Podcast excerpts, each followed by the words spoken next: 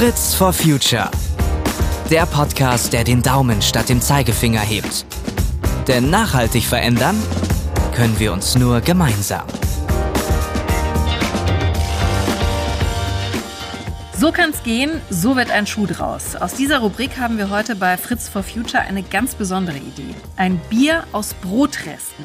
Das macht deshalb Sinn, weil allein in Deutschland zwei Millionen Tonnen Backwaren jedes Jahr im Müll landen. Daniel Antis ist seit Jahren extrem engagiert dabei, wenn es darum geht, Lebensmittel zu retten. Und mit dem Start-up Knerzje hat er sich gemeinsam mit seinem Co-Founder die für mich bisher verrückteste Lösung ausgedacht. Ganz herzlich willkommen, Daniel, und vielen Dank auch für das mitgebrachte Bier. Vielen Dank für die Einladung. Ich freue mich hier zu sein. Ja, super cool. Also die erste Frage, die ich habe, ist natürlich Knerz hier. Habe ich das richtig ausgesprochen? Das ist ja hessisch, ne? Absolut richtig. Wirklich. Perfekt. Und woher kommt das? Was heißt das? Das ist äh, Mundart im Hessischen, aber auch in der Rheinland-Pfalz für das Endstück oder Randstück eines Brotleibs. Und da gibt es ja ganz viele Begriffe. Mhm, über 200. Also, ja, habe ich auch äh, gelesen und nachgelesen. Also bei uns hier in Nordrhein-Westfalen sagt man so knust meistens, aber auch allein für jede, äh, für jedes Bundesland gibt es ja ganz ganz, ganz viele unterschiedliche Bezeichnungen. Ja, und das fand ich das dementsprechend so sympathisch eigentlich, weil wir Deutschen, wir lieben ja unser Brot und das spiegelt sich dementsprechend an der Sprache wieder. Und ich glaube, es gibt wirklich nicht annähernd irgendeine andere Nation, die über 200 Begriffe für so einen trivialen Alltagsgegenstand eigentlich nutzt. Aber irgendwie cool. Und viele Deutsche lieben auch ihr Bier. Und jetzt macht ihr aus Brot Bier. Erklär mal möglichst einfach, wie das funktioniert. Also wir machen eigentlich so gesehen nichts anderes, als dass wir einen Teil des Malzes, weil Bier besteht ja eigentlich nur aus drei Zutaten, ähm, also Wasser, Malz, Hopfen und Hefe. Und wir ersetzen einen Teil dieses Malzes mit Altbrot, weil die sind sich so gesehen biologisch relativ nah, beides Getreideprodukte. Und wir gehen ja sogar davon aus, dass Bier überhaupt erst erfunden wurde ähm, aufgrund dessen, dass ein Laib Brot in einen Eimer Wasser fiel, damals vor 5000 Jahren. Ach, das sagt die Geschichte? Das sagt die Geschichte. Also ich meine, bei Bier, ich denke, bei anderen Getränken gibt's ähnlich schöne Geschichten, aber das ist so eine der, die man am coolsten erzählen kann eigentlich, dass es eigentlich wirklich damals so ein gesehen blöder Zufall war. Die Leute mussten aber diesen Laib Brot noch essen, weil Nahrungsmittel knapp waren. Aber es hat viel mehr Spaß gemacht als sonst, war schon Alkohol in dem Eimer Wasser entstand. Und dann haben eigentlich die Sumerer das nur wiederholt und haben das irgendwann perfektioniert und haben dann eben Gerste genommen anstatt Brot. Und so ist das Urbier entstanden und wir machen das gleiche eigentlich 5000 Jahre später. Jetzt klingt das erstmal sehr einfach, aber ich war kürzlich nochmal bei einem virtuellen Biertasting dabei und da ist ja auch natürlich dann ganz viel Fachsimpelei und das ist ja wirklich auch eine Kunst, also Bier zu brauen. Wo hast du oder wo habt ihr euch das Wissen dazu auch draufgeschaufelt, um das wirklich richtig gut zu machen? Also ich selbst bin ja Quereinsteiger. Ich habe ja so gesehen eigentlich gar keinen Plan davon, was ich du hier mache. Du hast nur getrunken vorher. genau. Äh, nee, ich wusste, dass es die Idee im Ausland gibt. In England gab es ein Unternehmen, die haben das vorgemacht und da ich selbst zu dieser Zeit schon jahrelang im Bereich Food Waste aktiv war und versucht habe, da was zu ändern, habe ich mir immer nur gedacht, okay, wenn es in Deutschland keiner macht oder zumindest ich habe kein Bier im Regal gefunden, das dieses Konzept fährt, dann machst du es eben selbst und habe mir dann einfach die erste Brauerei in Frankfurt gesucht. Die fanden das spannend aufgrund des kreativen Ansatzes, weil die mit einem neuen Rohstoff Bier brauen mussten so gesehen, ich wegen dem ganzen Thema Nachhaltigkeit und so kam dann eins zum anderen. Wir haben mit Weißbrot, mit Vollkornbrot, äh, mit Brötchen gebraut, so gesehen immer wieder ein bisschen an Stellschrauben gedreht. Es hat aber direkt beim ersten Mal gut geschmeckt natürlich. Und so gesehen haben wir dann einfach die Rezeptur für unsere Ansprüche perfektioniert und jetzt fahren wir gerade damit und das ist ganz cool. Und ähm, warum ist denn eigentlich so wahnsinnig viel Brot übrig? Also woher kommt das Problem sozusagen und wie kommt ihr dann an das Brot ran, was übrig ist? Also warum wir so viel Brot über haben, das ist, da kann man jetzt abendelang drüber reden. Das ist natürlich erstmal unsere Überflussgesellschaft, in der Lebensmittel mittlerweile so günstig sind wie noch nie zuvor in der Menschheitsgeschichte. Und dementsprechend ist es dann mitunter einfach wirklich günstiger, Lebensmittel wegzuschmeißen, anstatt die noch irgendwie weiter zu verwerten oder weiter zu verteilen. Und gerade beim Brot sehen wir das. Das ist mitunter ja absurd, was da ein Leib Brot kostet. Und das Problem ist natürlich auch, dass die VerbraucherInnen oder die KonsumentInnen mittlerweile eine Anspruchshaltung haben, dann auch kurz vor Ladenschluss noch die größtmögliche Vielfalt im Bäckereiregal zu finden. Und die Bäckereileute, Betreibende sind natürlich dementsprechend unter Druck gesetzt, weil sie Angst haben, Kundinnen zu vergraulen. Und das ist irgendwo dann natürlich ein schmaler Grad, führt aber dazu, dass wir eben Nachmittagsbrot aufbacken, das zwei Stunden später weggeschmissen wird.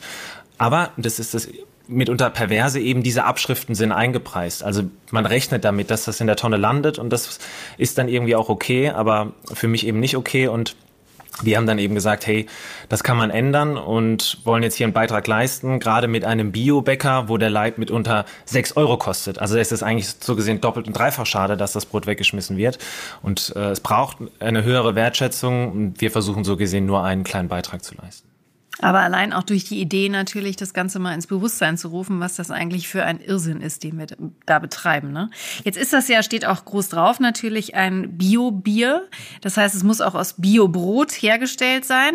Und was müsst ihr noch alles beachten, äh, um dann wirklich auch ein Bio-Bier hinten rauszubekommen? Es gibt ja auch das Reinheitsgebot. Genau, absolut. Ähm, also wir haben, das ist das Schöne eigentlich von Tag eins an mit Bio-Brot gebraut. Da war das Bier noch nicht Bio, aber das Brot war immer schon Bio. Wie gesagt, gesagt, weil ich es schade fand, dass gerade Brot, wo man sehr auf Qualität achtet und auf einfach lange Teigruhen und generell viel Arbeit, das ist einfach viel zu schade für die Biogasanlage und auch für den Schweinedruck. Und da haben wir dann eben gesagt, irgendwann, es war klar, dass das Bier insgesamt auch Bio werden soll, weil wir so gesehen ja auch irgendwo ein Ideal verfolgen und das äh, zahlt eben auf eine andere Art des Wirtschaftens ein, gerade im Hinblick auf die Lebensmittelproduktion. Und da wissen wir eben, dass Bio viel Vorteile hat, jetzt nicht nur in der Ökologie, aber auch was Soziales anbelangt. Und dementsprechend war es klar, dass das Bier Bio werden musste. Aber gerade wenn man anfängt in kleinen Brauereien, gibt es in der Regel keine Bio-Brauereien, weil Bio kostet mehr. Also auch für alleine das Label,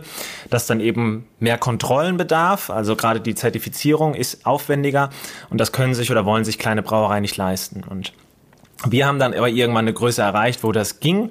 Und der Unterschied eigentlich so gesehen ist jetzt nur, dass wir auch natürlich Bio Zutaten sonst verwenden. Ich meine, Wasser kann jetzt nicht bio sein, aber natürlich beim Malz und beim Hopfen achten wir dann eben auch auf besondere Qualität.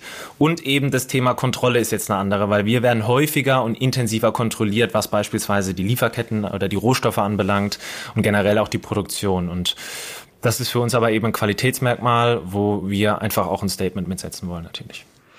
Und ähm, wie läuft's denn bis jetzt? Also wo kann man euch schon bekommen, also das Bier bekommen und ähm, äh, wie viel Nachfrage gibt es schon? Also äh, Nachfrage wächst und wächst. Äh, am Ende des Tages sind wir immer noch relativ klein. Wir haben erst vor kurzem, vor jetzt zwei, drei Monaten, den Einzug in den Lebensmitteleinzelhandel gemacht, nachdem wir vorher eigentlich nur mit InhaberInnen geführten kleinen Läden, vor allem Unverpacktläden beispielsweise, zusammengearbeitet haben, sind jetzt aber bei Alnatura und Tegut gelistet, weil wir auch hier gerade im Hinblick auf die Wertesets viel Überlappungsbereiche sehen und das einfach gut passt und sind jetzt dabei, uns eigentlich kontinuierlich zu vergrößern und sowohl jetzt in der Region mehr Märkte ranzuholen, aber auch ein bisschen quasi über Rhein-Main hinaus zu gehen, weil am Ende des Tages kriegen wir jetzt auch mittlerweile aus Berlin und Hamburg Anfragen, weil so ein Bier irgendwie noch in gewisser Weise einzigartig ist. Also gerade in dieser Art gibt es es noch nicht so wirklich. Und wir versuchen einfach das so gesehen das Bier als, als Transporteur eines größeren Themas zu nehmen und ähm, ja, schauen einfach mal, wohin die Reise geht jetzt. Ich glaube, das gelingt auch sehr gut.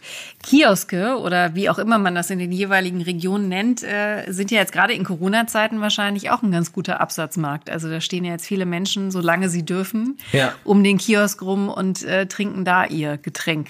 Ich hoffe, dass das jetzt in Zukunft noch lockerer und auch wieder mit besserem Gefühl möglich sein wird und dass wir das dann machen und vor allem auch in die Gastronomie mehr kommen können und selbst mehr Events machen können, weil am Ende des Tages ist LEH zwar wichtig und in der Regel eigentlich der Hauptumsatzmarkt, aber leider auch momentan anonym, weil wir haben so gesehen nur ein Bier im Regal neben ganz vielen anderen und ich kann jetzt sogar sehen die Story gar nicht so erzählen, wie ich es gerne wollte. Also gerade persönlich mit den Leuten beim Bier trinken über das Thema reden, was ich einfach sehr mag, das fehlt und gerade auch in der Gastronomie, wo wir wissen, dass eigentlich Köchinnen und Köche sind so gesehen eigentlich mitunter ja Zukunftsbotschafter einer Ernährungswende geworden und darüber fixt man Leute erst an und dann gehen sie mit einem neuen Mindset oder einer Inspiration in den Supermarkt und kaufen Produkte dementsprechend ein.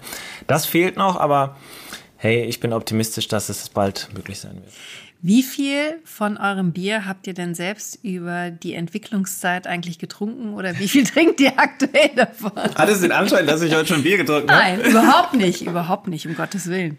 Ähm, natürlich äh, trinkt man hier und da Bier. Ich muss aber sagen, und da werde ich mitunter auch belächelt jetzt gerade von Freunden, ich trinke jetzt nicht immer Knäse daheim, weil es für mich einfach noch was Besonderes ist. Also gerade weil ich dieses Thema Wertschätzung so verinnerliche, habe ich Angst, dass es irgendwann zu beliebig wird und dass ich dann Knärzchen trinke wie ein anderes normales Bier. Deswegen, für mich ist das auch immer noch ein kleines persönliches Happening.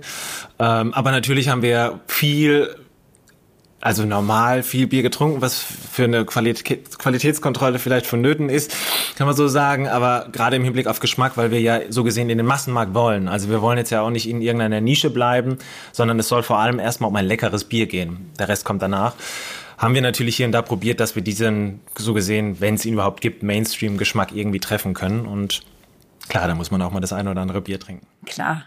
Aber soll es denn auch eine alkoholfreie Variante geben? Definitiv. Also das ist auch so eine Sache, da fragen gerade Leute häufig nach und ich merke das in der generell in der Gesellschaft, diesen ganzen Megatrend Gesundheit kann man jetzt vor allem auch beim Bier beobachten.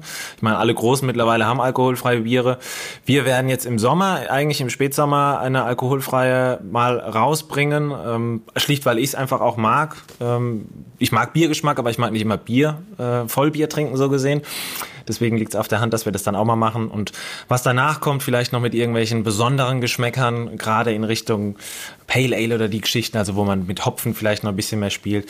Da schauen wir da mal, aber ich glaube, es gibt genug Möglichkeiten dann. Spielmöglichkeiten.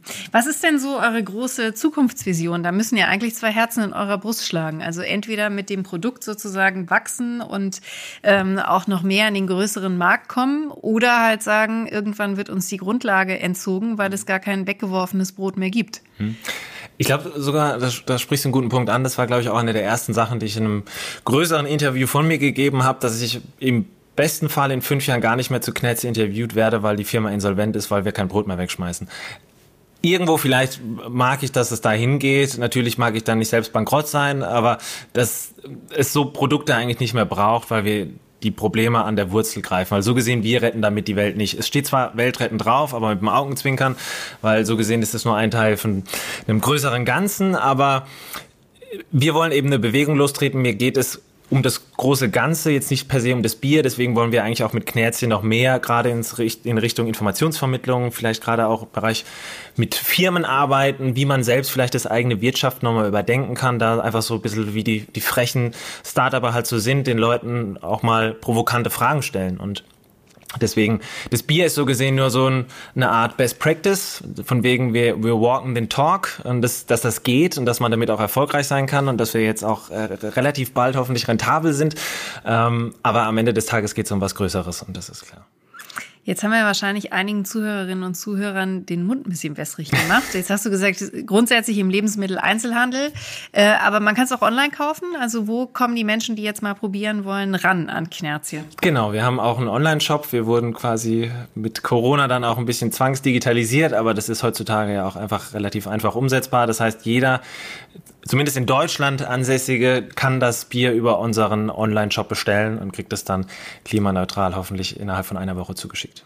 Super. Und dann kann man probieren, es super finden und vielleicht den eigenen Kiosk oder wen auch immer darauf ansprechen, ob man das nicht vielleicht ins Sortiment aufnehmen könnte.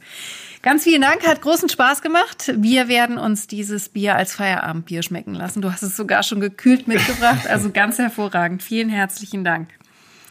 Und der Hinweis, wo man das Bier natürlich auch bestellen und probieren kann, das verlinken wir natürlich nochmal in den Show Notes. Und wenn euch diese Folge von Fritz for Future gefallen hat, dann abonniert uns sehr gerne und wir freuen uns natürlich auch, wenn ihr den Podcast weiter verbreitet.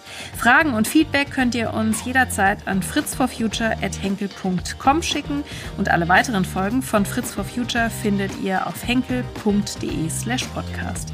Bis zum nächsten Mal, macht's gut und probiert unbedingt mal Knärze.